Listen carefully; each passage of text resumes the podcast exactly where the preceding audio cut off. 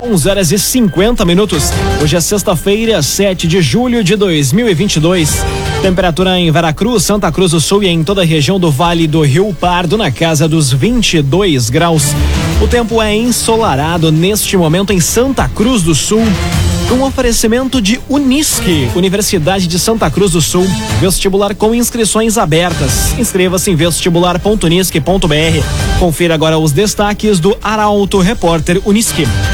Oktoberfest Santa Cruz vai ter nove shows nacionais. Unidades de saúde de Santa Cruz atendem em horário estendido hoje. Inicia a instalação de sinaleira no trevo do bairro Santa Vitória. E morador de Vale do Sol morre em acidente na RSC 287. Essas e outras notícias você confere a partir de agora no Arauto Repórter Uniski. Jornalismo Arauto. As notícias da cidade da região.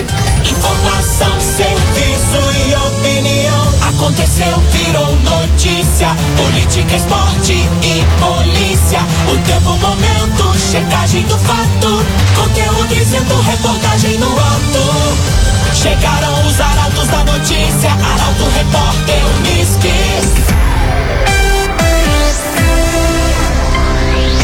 11 horas 52 minutos. Oktoberfest Santa Cruz vai ter nove shows nacionais. Atrações foram anunciadas na noite de ontem, juntamente com a cervejaria da festa, que vai ser a Spaten. A reportagem é de Carolina Almeida. Nove shows nacionais vão embalar a 37 Oktoberfest de Santa Cruz. As atrações foram anunciadas ontem em evento realizado na Beer House. A primeira noite de shows vai ser no dia 8 de outubro, no sábado, quando sobem ao palco Alok, Trio Rooftime e a dupla Neto e Henrique. Já no dia 14, sobem ao palco Henrique Juliano e no dia 15, Jorge Mateus, seguido de Pedro Libe e DJ Cabeção. E para encerrar, no dia 22 de outubro, se apresentam Tiaguinho e Israel e Rodolfo. A GDO Produções é a responsável pelas atrações. Os ingressos começam a ser vendidos amanhã ao meio-dia pelo site www.blueticket.com.br ou na casa da CDL, na Praça Getúlio Vargas, em Santa Cruz. Já a cervejaria oficial da Festa da Alegria é a Spaten. A marca que integra o portfólio da Ambev é uma autoridade em cerveja e uma das primeiras puro malte do mundo com uma tradição cervejeira desde 1397. O agenciador. Pare de perder tempo de site em site atrás de carro. Acesse agora mesmo oagenciador.com. Tá todo mundo comprando e vendendo seu carro com o agenciador. Unidades de saúde de Santa Cruz atendem em horário estendido hoje. O objetivo é tornar os serviços mais acessíveis à população, inclusive para os trabalhadores.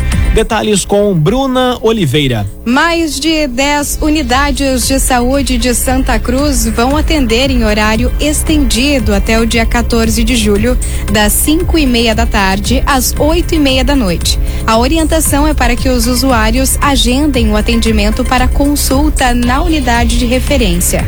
O objetivo é tornar os serviços de saúde mais acessíveis à população, inclusive para os trabalhadores. Hoje, para os profissionais de saúde, vai estar disponível o posto central.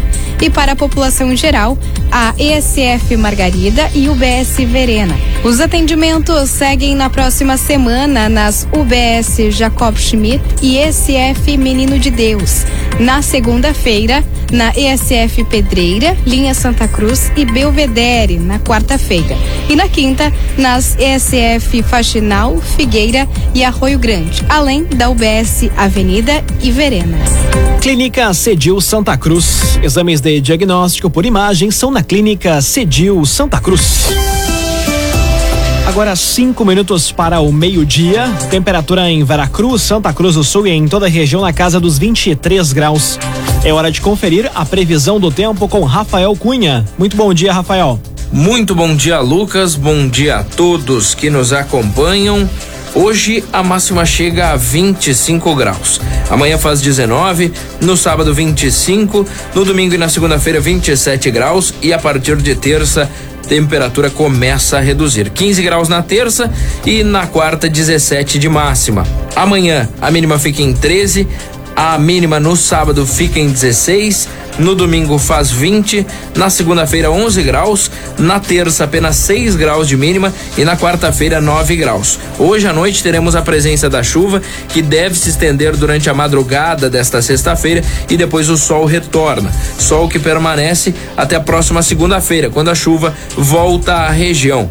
Chove na segunda da tarde em direção à noite e na madrugada de terça-feira. Depois o tempo volta a melhorar.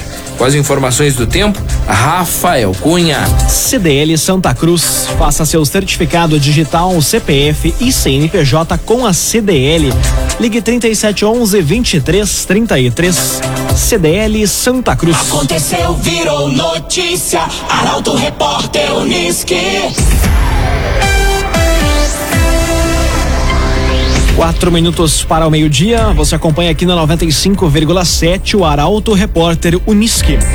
Inicia a instalação de sinaleira no trevo do bairro Santa Vitória, em Santa Cruz.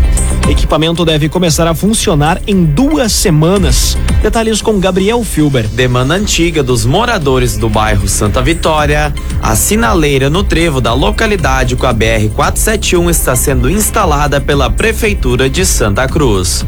Ontem, os trabalhos se concentraram na colocação da coluna e do braço para sustentação do semáforo e amarração da instalação elétrica. A conclusão da instalação deve levar uma semana e os outros sete dias vão ser usados para testes para então colocar o equipamento em funcionamento. Neste período, o entorno da sinaleira também deve receber a sinalização necessária, como placas indicativas e linhas de retenção. Agora dois minutos para o meio-dia. Inadimplentes no Rapidinho chega a quase 50% em Santa Cruz. Balanço prévio do primeiro semestre mostra queda na arrecadação com o serviço nos cinco primeiros meses do ano. Detalhes com o jornalista Nicolas Silva. Dados do Conselho Comunitário Pró Segurança Pública em Santa Cruz do Sul, o CONSEPRO, apontam que o índice de inadimplência do Rapidinho alcança quase os 50% no município. O balanço prévio do primeiro semestre divulgado mostra ainda uma queda na arrecadação com o serviço nos cinco primeiros meses de 2022.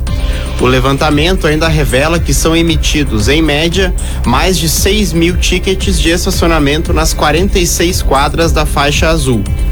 Conforme o presidente do Concepro, Guido Fernando Hermes, a diminuição do quadro de funcionários entre fiscais de rua e área administrativa, bem como a falta de fiscalização por meio da prefeitura, contribuíram para a queda na arrecadação. Quem precisa quitar o rapidinho pode se cadastrar pelo aplicativo Digipare, que permite a recarga e uso de créditos via telefone celular compra de ticket em parceiros ou com as fiscais de quadra e ainda o pagamento via chave Pix.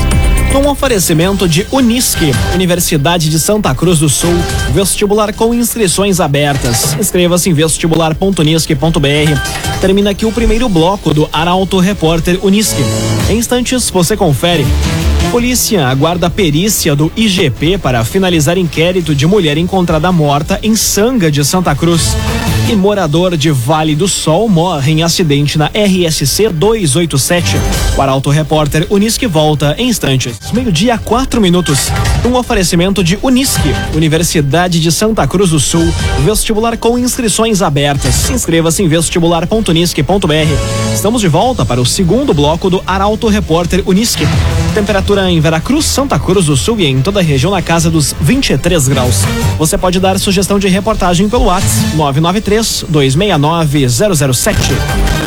Arauto Repórter Uniski.